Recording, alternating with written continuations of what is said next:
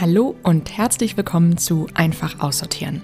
Mein Name ist Julia, ich liebe Aussortieren und Minimalismus und mit diesem Podcast möchte ich euch helfen, euch von unnötigem Besitz zu befreien und damit mehr Zeit und Raum für das im Leben zu schaffen, was euch wirklich wichtig ist. Heute in der siebten Episode geht es ums Einsortieren und Einrichten.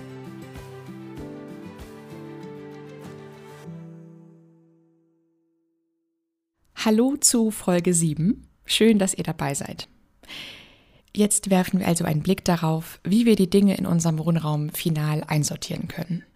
Wenn ihr die Folge zum Ablauf des Aussortierens gehört habt, also Folge 5, dann wisst ihr, dass man am besten nach dem Aussortieren einer Kategorie direkt alles wieder einräumt, um Ordnung zu halten. Also man räumt die Behaltenkiste, mit der wir hier im Podcast aussortieren, ähm, einfach direkt wieder leer. Die Beschreibung, wie wir sortieren mit Kisten und so, falls ihr neu seid, ähm, die findet ihr auch in Folge 5. Ja, dieses Einräumen nach dem Sortieren einer Kategorie kann entweder vorläufig sein, bis alle Kategorien fertig sind, oder auch schon final sein. Also entweder räumt ihr nach dem Aussortieren jeder Kategorie erstmal alles irgendwie wieder ein und sortiert dann, wenn ihr alle Kategorien aussortiert habt, die ihr euch vorgenommen habt, final ein. Oder ihr sortiert nach dem Aussortieren einer Kategorie direkt schon alles final ein.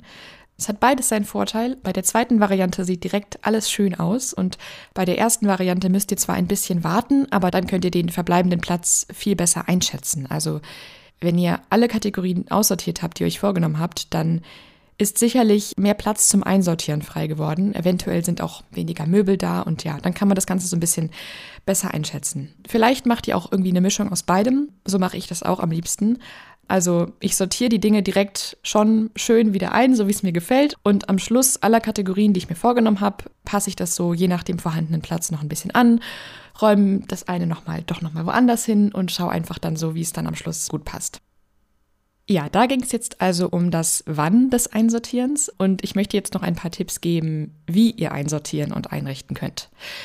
Ähm, dazu muss ich an dieser Stelle sagen, ich bin keine Expertin, was das angeht. Also ich bin keine Interior-Designerin oder ähnliches. Ich lege deshalb den Schwerpunkt nicht auf visuelle Details vom Einrichten, also sowas, was Stil, Form, Farben etc. angeht, sondern ich konzentriere mich mehr auf praktische Details beim Einsortieren, die das Leben vereinfachen können. Deshalb heißt die Folge auch Einsortieren und nicht Einrichten. Es sind 15 Tipps, die mir eingefallen oder wieder eingefallen sind, als ich die Einrichtung meiner Wohnung angeschaut habe. Ja, beim Einrichten sind natürlich total viele Dinge so Geschmacksfragen und sehr individuell, aber ich denke speziell beim Einsortieren gibt es so ein paar Tipps, die unabhängig vom Geschmack einfach immer praktisch sind. Ja, und zu denen kommen wir jetzt. Tipp Nummer 1 ist, sammelt alle Dinge einer Kategorie bzw. Unterkategorie an einer Stelle. Wir sortieren nicht nur nach Kategorien aus, sondern es hilft auch, nach Kategorien wieder einzusortieren. Und bei manchen Dingen machen wir das ja ganz automatisch. Zum Beispiel bei Küchenutensilien ist es so obvious, das räumen wir alles gemeinsam irgendwie in die Küche. Aber bei anderen Dingen denken wir vielleicht weniger daran. Zum Beispiel bei Reiseartikeln, dass man zum Beispiel seine Koffer und äh, Kulturbeutel oder Necessaires oder wie auch immer ihr das nennt, äh, eine Reiseapotheke und so weiter, dass man das alles so an einem Platz hat oder dass alle Werkzeuge an einer Stelle sind oder alle Reinigungsmittel. Das gilt natürlich auch nicht für alle Kategorien. Ähm, Deko ist natürlich überall verteilt, aber bei den meisten Kategorien hilft es sehr, es an einer Stelle zu sammeln, weil man dann alles auf einen Blick hat und es viel besser wiederfindet. Und ja, optisch ist es auch sehr schön. Dann zweitens, gebt jedem Gegenstand einen festen Platz. Das ist einer der Tipps von Marie Kondo. Wenn man jedem Gegenstand einen festen Platz im Wohnraum gibt, dann ist es viel einfacher, Ordnung zu halten. Denn dann weiß man eben beim Aufräumen bzw. Zurückräumen der Dinge direkt, wo man sie hinlegen kann. So geht das Aufräumen viel schneller und man findet auch alles schnell wieder. Das heißt natürlich nicht, dass immer alles an Ort und Stelle liegen muss, aber selbst wenn das nicht bei allen Gegenständen der Fall ist, hilft es für eine Grundordnung des Wohnraums enorm. Auch für eure Routinen ist es praktisch, wenn ihr dafür einen festen Platz habt, beziehungsweise eben für die Gegenstände, die dazugehören so könnt ihr auch das immer an einen festen Ort zurückräumen und verbindet auch einen bestimmten Ort im Wohnraum immer mit dieser Tätigkeit. Könnte zum Beispiel eure Yogamatte sein oder so. Tipp Nummer drei: Entfernt Verpackungen und Aufkleber. Marie Kondo schreibt, dass wir die Informationen in Form von Aufschriften und Preisschildern auf Verpackungen verarbeiten, wenn wir darauf schauen und sie uns unruhig machen und reizüberfluten. Sie rät deshalb, das alles nach dem Kauf zu entfernen, also Gegenstände aus der Verpackung herauszuholen und Beschriftung zu entfernen. Ähm, ich mache das immer so bei Spüli und Seife. Ähm, ich weiß, am besten ist es natürlich, wenn man ganz auf Plastik verzichtet. Und ähm, da gebe ich auch mein Bestes, aber wir sind alle nicht perfekt. Und ja, manchmal habe ich dann eben doch eine Plastikflasche da. Und ähm, da mache ich immer vorher den Aufkleber ab, beim Spüli und bei der Seife. Dann ja, sieht man nur die Flüssigkeit darin und ich weiß nicht, ich finde, das sieht irgendwie schöner aus.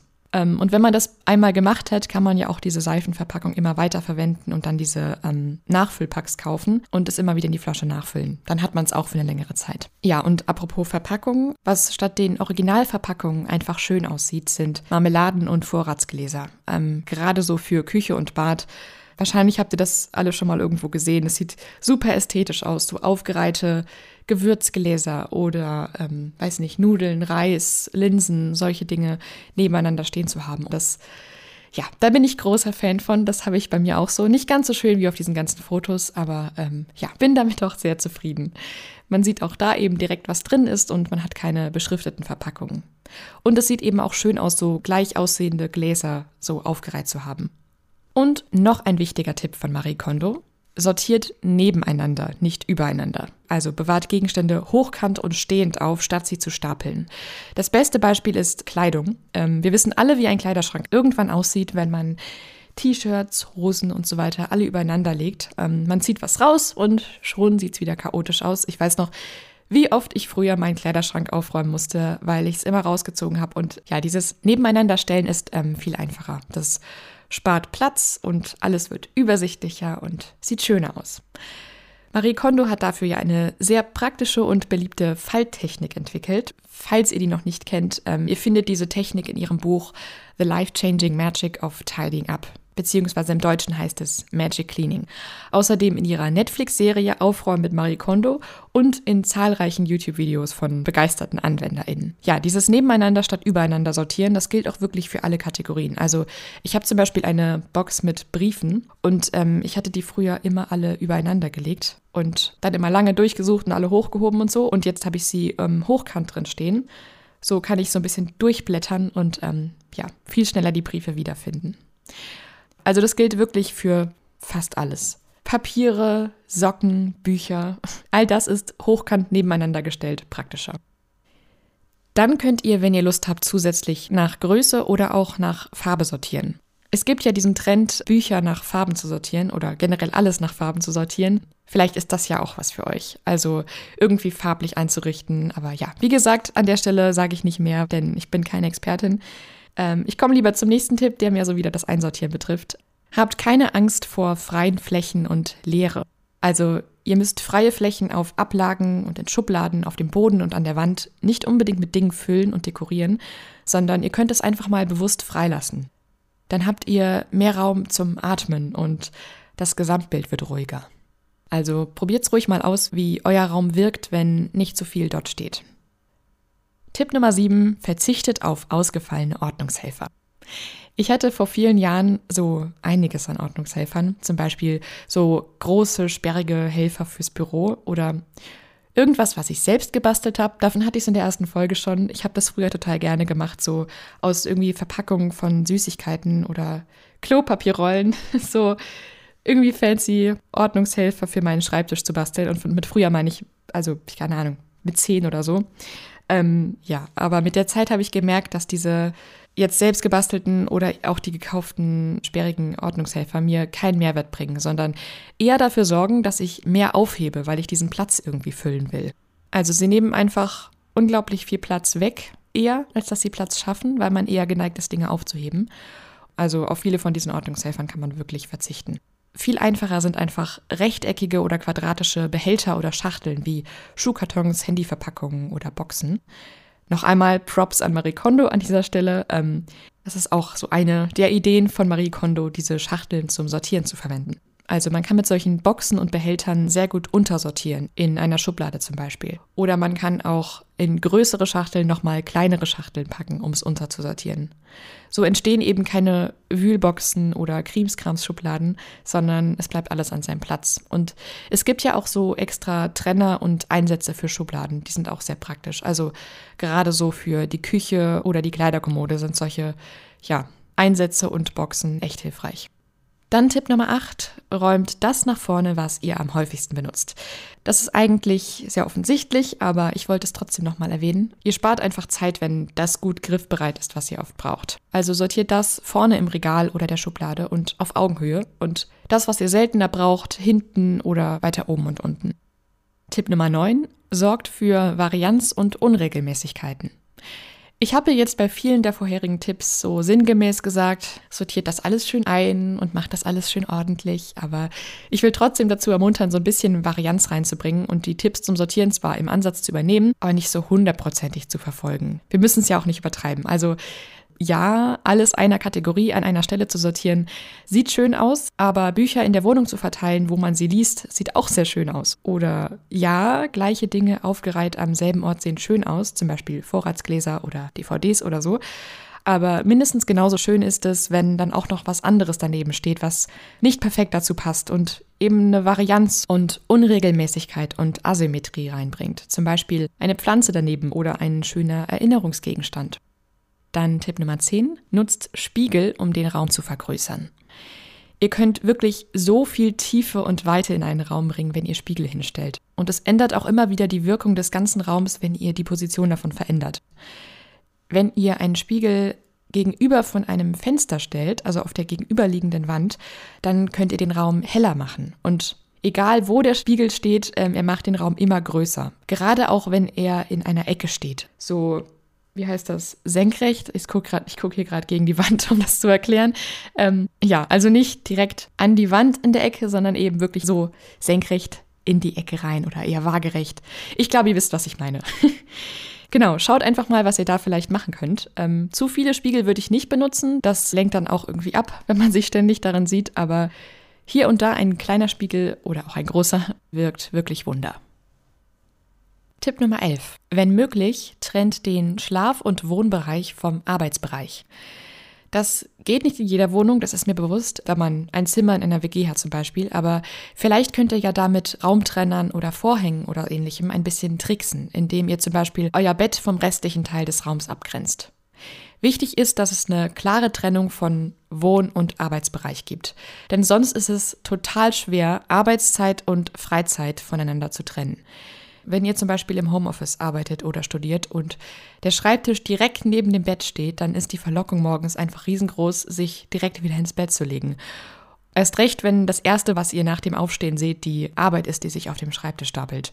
Und andersherum, wenn ihr in eurem Entspannungsbereich arbeitet, also zum Beispiel auf dem Bett oder der Couch oder generell auch im Schlafzimmer, dann kann das Feierabend machen viel schwerer fallen, denn es ist einem dann durch die Atmosphäre weniger bewusst, dass man gerade arbeitet, wenn man eben dabei gemütlich im Bett liegt. Also ja, die Bereiche Arbeit und Freizeit verschwimmen da total. Deshalb, ähm, wenn es in eurem Zuhause möglich ist, dann trennt Schlaf- und Wohnbereich vom Arbeitsbereich oder grenzt diese Bereiche innerhalb eines Raumes deutlich voneinander ab. Dann assoziiert euer Gehirn mit dem Schlafzimmer auch wirklich schlafen und ausruhen und nicht arbeiten, was wiederum euren Schlaf verbessert. Und im Wohnbereich könnt ihr in eurer Freizeit auch wirklich entspannen. Und im Arbeitsbereich seid ihr konzentrierter, motivierter und produktiver. Tipp Nummer 12, stellt euren Schreibtisch mit Blick in den Raum, nicht gegen eine Wand. Ähm, als Kind und als Jugendliche und bis vor einigen Jahren hatte ich meinen Schreibtisch immer gegen eine Wand gestellt oder auch am Fenster. Und beides war für mich irgendwie nicht so ideal. Also ich wollte beim Arbeiten nicht gegen eine Wand schauen, das hat mich irgendwie eingeengt. Und vom Fenster war ich total abgelenkt, weil ich ständig rausgeschaut habe, was da so passiert ist. Ähm, ja, dann war ich eben unkonzentriert und habe weniger gearbeitet. Bestimmt ist das total individuell und vielleicht ist es bei euch anders, aber wenn es euch ähnlich geht, dann probiert es doch mal aus, ähm, den Schreibtisch einfach im 90-Grad-Winkel gegen eine Wand zu stellen, sodass ihr in den Raum hineinblickt. Ich mag das irgendwie. Ich habe so den ganzen Raum besser im Blick, ich fühle mich irgendwie freier und ich kann immer noch, wenn ich zur Seite schaue, aus dem Fenster gucken. Tipp Nummer 13 ist, schaut auf euer Warum des Aussortierens zurück. In der zweiten Folge dieses Podcasts haben wir ja unsere individuellen Gründe herausgearbeitet, warum wir aussortieren wollen. Lest euch das, wenn ihr einsortiert und einrichtet, nochmal durch, denn sehr wahrscheinlich steht da etwas, das die Einrichtung betrifft. Wenn da zum Beispiel gemütliche Atmosphäre steht, dann könnt ihr entsprechend mit Deko, Stoffen und Licht arbeiten. Oder vielleicht habt ihr euch gewünscht, einen entspannten Platz zum Lesen zu haben, dann könnt ihr das auch entsprechend einrichten. Oder vielleicht ist es auch ein Kaffeetisch, ein Fitnessgerät oder eine freie Oberfläche auf dem Schreibtisch. Sorgt auf jeden Fall dafür, dass eure Einrichtung euch dabei hilft, euer Warum des Aussortierens zu verwirklichen. Also die Einrichtung dient eurem Warum. Sie soll euch dabei unterstützen, eure Prioritäten hervorzuheben. Und schaut auch nochmal auf eure Werte auf dieser Checkliste von Folge 2, denn vielleicht wirkt sich das auch auf die Einrichtung aus, beziehungsweise vielleicht könnt ihr mit der Einrichtung auch eure Werte unterstützen oder hervorheben. Tipp Nummer 14 ist, nutzt eure Fantasie und Individualität. Beim Einrichten sind eurer Fantasie natürlich keine Grenzen gesetzt und äh, ihr könnt einfach das machen, was euch gefällt. Ihr könnt mal eure Augen schließen und eure Fantasie nutzen. Stellt euch vor, wie euer Zuhause aussehen könnte und schaut, was da so vor eurem inneren Auge auftaucht. Das führt dann meist schon in eine bestimmte Richtung. Und ja, das ist eben total persönlich und individuell. Also du kannst beim Einrichten so viel neu erfinden, was vielleicht noch niemand anders jemals so gemacht hat, weil du einen individuellen, kreativen Blickwinkel und individuelle Gegenstände besitzt, die dein Zuhause zu deinem Zuhause machen. Und wenn ihr dann noch Inspiration sucht, dann findet ihr davon natürlich reichlich auf Instagram, YouTube, Pinterest und so weiter. Da gibt es wirklich so viele tolle Sachen von sehr kreativen Menschen. Also das ist mein letzter Tipp. Holt euch Inspiration, wenn ihr möchtet. Ja, das waren meine Tipps zum Einsortieren. Ich habe die Episode jetzt mal vorgezogen und sie nicht erst nach allen Kategorienfolgen veröffentlicht, wenn man final einsortieren könnte, sondern sie jetzt noch am Anfang aufgenommen, damit ihr die Infos schon habt, falls ihr zum Beispiel nach jeder Kategorie direkt einsortiert. Und es gibt natürlich auch wieder eine Checkliste, wenn ihr die Tipps nachlesen wollt. Der Link ist in der Podcast-Beschreibung und auf Instagram unter einfach-aussortieren. Schreibt mir wie immer gerne, gebt mir gerne Feedback auf Instagram oder auch per Mail an einfachaussortieren.gmail.com. Und wenn ihr mit diesem Podcast aussortiert, beziehungsweise euch gerade mit den Checklisten darauf vorbereitet und was posten wollt, dann taggt mich gerne mit dem Hashtag einfach aussortieren. Ich hoffe, ihr konntet aus dieser Folge was Neues für euch mitnehmen. In der nächsten Folge geht es dann wirklich los mit den Kategorienfolgen, also stay tuned. Ja, vielen lieben Dank fürs Zuhören. Ich wünsche euch jetzt noch einen schönen Tag und sage wieder bis zum nächsten Mal. Ciao.